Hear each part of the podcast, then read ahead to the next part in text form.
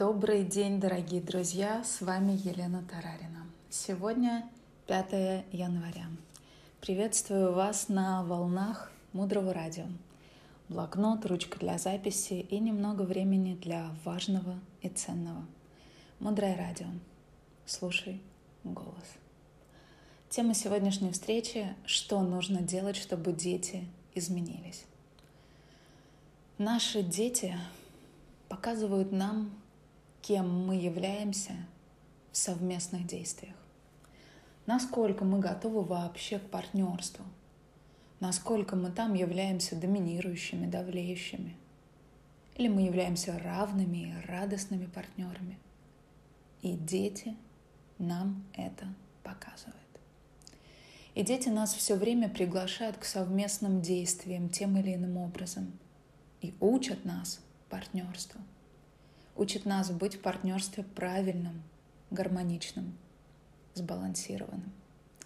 И если вы начнете честно смотреть на ситуацию, на самих себя в отношениях с детьми, на детей, то, возможно, вы обнаружите, что вы на своего ребенка давите.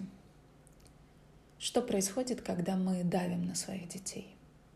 Хм. Мы делаем их маленькими, независимо от их возраста. Мы их лишаем полностью их потенциала, их величия. Мы буквально купируем их реализацию. И потом эти маленькие дети начинают вести себя как люди безответственные, не чувствующие ситуации, не чувствующие опасности. Они ведут себя как маленькие, которых нужно все время держать за руку. И это наша позиция контроля и давления. Следует отметить, что после 18 лет мы вообще не можем давить на своих детей. Им не нужно наше давление.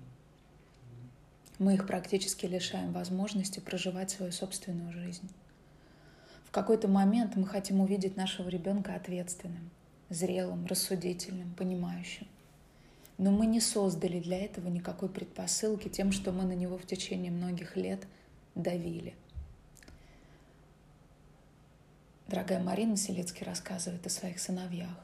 Ее младшему сыну повезло. Старший сын рос, когда Марина была в первом браке, когда был рядом отец, который все умел, все делал. А вот младший, который очень тяжело пережил развод, он обоих родителей обвинял в том, что они разрушили весь его мир. И когда Марина с детьми уехала жить в деревню, тогда сыну было 12 лет – и он понял, что он должен взять ответственность на себя. Он должен научиться, как менять колесо. Если он едет с мамой, вдруг нужно, а шину пробило, а мама точно не поменяет колесо. Он должен был знать, как перегоревшие лампочки сменить. Или решить еще более сложную ситуацию, что-то выкрутить или вкрутить, что-то заменить, починить. И ему пришлось взять ответственность за эти вещи на себя. Он потом рассказывал, ему было очень тяжело в этой ситуации. Он бунтовал. Но это его превратило из ребенка, который получал, он был любимчиком, был в состоянии все время получения. Так вот это его превратило в человека, который взял жизнь в свои руки. И такие ситуации, как развод, они, с одной стороны, являются очень болезненными и очень тяжелыми для детей – а с другой стороны, если мы правильно разворачиваем эту ситуацию, то это рост для наших детей. И каждая ситуация в жизни может быть такой. Но это, опять же, все зависит от того, какую позицию мы принимаем. И дорогая Марина в этот период, когда ее ребенок взял ответственность, начала практиковать духовное партнерство.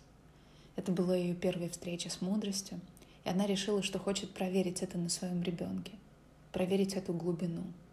И это действительно принесло результаты в течение трех-четырех месяцев. И с детьми духовные практики приносят результаты очень быстро. Это прелесть этой духовной практики, что мы практически за очень короткий срок можем увидеть очень значительные результаты. С партнерами сложнее. Там больше может требоваться времени. Давайте поговорим о практике давать ребенку величие Что это такое? Это обратная сторона того, когда мы делаем нашего ребенка маленьким. Итак, важно начать давать своему ребенку величие. Что это означает? Отказаться от того, что я знаю, как правильно, и начать советоваться со своим ребенком, слушать его, спрашивать, как правильно поступить в этой ситуации или в другой, давать ему очень большую значимость и силу. Иногда бывают периоды, когда дети не хотят ходить в школу. Они не нашли общий язык с детьми э, или с преподавателем. Здесь очень важно доверять состоянию ребенка, не давить на него. Проясняйте ситуацию, помогайте детям, принимайте их позицию, верьте в то, что ребенок знает, что для него правильно, и при этом помогайте ему адаптироваться. Это, конечно, для многих очень сложная позиция. Принять, что для ребенка правильно, и что он знает, что для него правильно. Но тут родитель обязан включить технику слушания. Мы должны, как родители, начать своего ребенка слушать. И он нам расскажет в точности, как мы себя должны вести по отношению к нему. Одна мама в очередной раз произнесла речь о том, что ребенок должен идти делать уроки – и сын ей тогда сказал, «Мама, ты должна мне только иногда напоминать в легкой форме о том, что нужно сделать уроки. Ты мне не должна говорить «иди сделай» и приказывать. Для меня этот вариант не подходит». И если вы начнете разговаривать со своими детьми, то они вам дадут все инструкции, как правильно с ними обходиться, для того, чтобы отношения стали гармоничными. А бывают дети, которые вообще не выходят на контакт, не хотят разговаривать. И тогда родителям нужно применить другую технику. Смотреть на своего ребенка и выражать свое отношение только мимикой. Закрыть рот. Слушать абсолютно молча, но при этом активно включаясь мимикой глазами.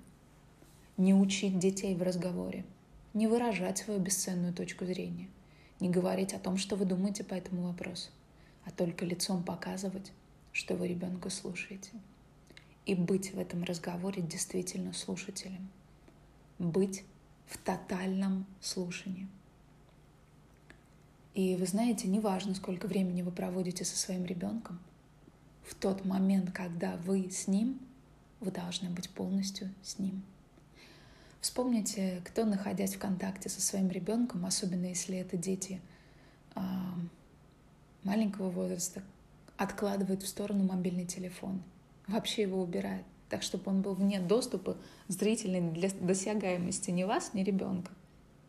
И на самом деле убрать мобильный телефон — это дать своему ребенку сигнал о том, что сейчас он самый важный. Вы это можете делать с партнерами, с клиентами, с сотрудниками, с кем угодно — это будет для всех тем же самым сигналом. Но для наших детей это супер важный сигнал, что он сейчас главный для вас. Это и есть одна из практик давать величие. И если к вам сейчас придет какой-то невероятный человек, а вы будете одним глазом посматривать на телефон, какое сообщение вам там пришло в Фейсбуке или в Твиттере, будете вы так себя вести? Никогда. И если вы дадите эту же позицию своему ребенку, и не один раз, и не два, а так будете делать раз за разом, когда вы будете выделять несколько минут для разговора с ним, то неважно, сколько физического времени вы на самом деле с ним проведете.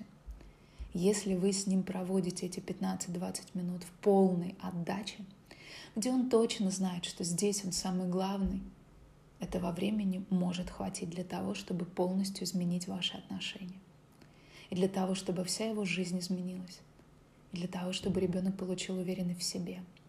Я значимый. Это чувство уверенности в себе невероятно важно для всей будущей жизни ребенка, для его духовного пути, для его профессионального пути. Без уверенности в себе мы обречены на падение. Мы будем огромное количество энергии тратить на то, чтобы уговаривать себя в том, что мы важные, значимые, и будем этого подтверждения искать все время в других людях. А когда у нас есть уверенность в себе, нам этого подтверждения не нужно. Мы идем и делаем свою внутреннюю работу в своей внутренней свободе, мы знаем, что такое для нас правильно, и мы независимы от того, нравимся мы кому-то, поддерживают ли нас другие люди, хвалят или ругают. На нас это не будет работать. Мы будем совершать любое действие абсолютно с другой мотивацией. если вы хотите сделать такой дар вашему ребенку, такой подарок, сделайте. Это очень-очень просто. Это одна из самых простых вещей, которые мы можем сделать. Таким образом, мы сегодня с вами говорили о том, как изменить своего ребенка с помощью практики даяния ему величия. И как важно научиться слушать и относиться к своему ребенку из мудрости и глубины. Я рекомендую вам прослушать эту запись еще и еще и переслушивать записи, которые уже размещены на канале. Сегодня хочу лично поблагодарить каждого, кто пригласил в наше радио друзей и поделился на своих страницах в социальных сетях этим предложением, приглашением. Нас уже очень много, это очень красивое пространство. Напомню, что «Мудрое радио» — это благотворительный проект, и в шапке нашего профиля, в профиле прикреплена ссылка все средства, собранные на этом проекте, будут направлены на строительство Международного образовательного ретритного центра, который будет называться Наланда. Наланда — это первый исторический университет в Тибете, в котором обучали всем религиям и знаниям. Это место, где человек мог получить полноценное, многогранное, лучшее в мире образование. И нам очень хотелось бы, чтобы для людей, которые ищут своих учителей, ищут свой путь, ищут мир в своем сердце, было место — и оно было очень красивым, где они смогут в тишине уединиться, а также обучаться у самых лучших учителей. Оставайтесь с нами на волнах мудрого радио. Мудрое радио. Слушай голос. С вами была Елена Тарарина.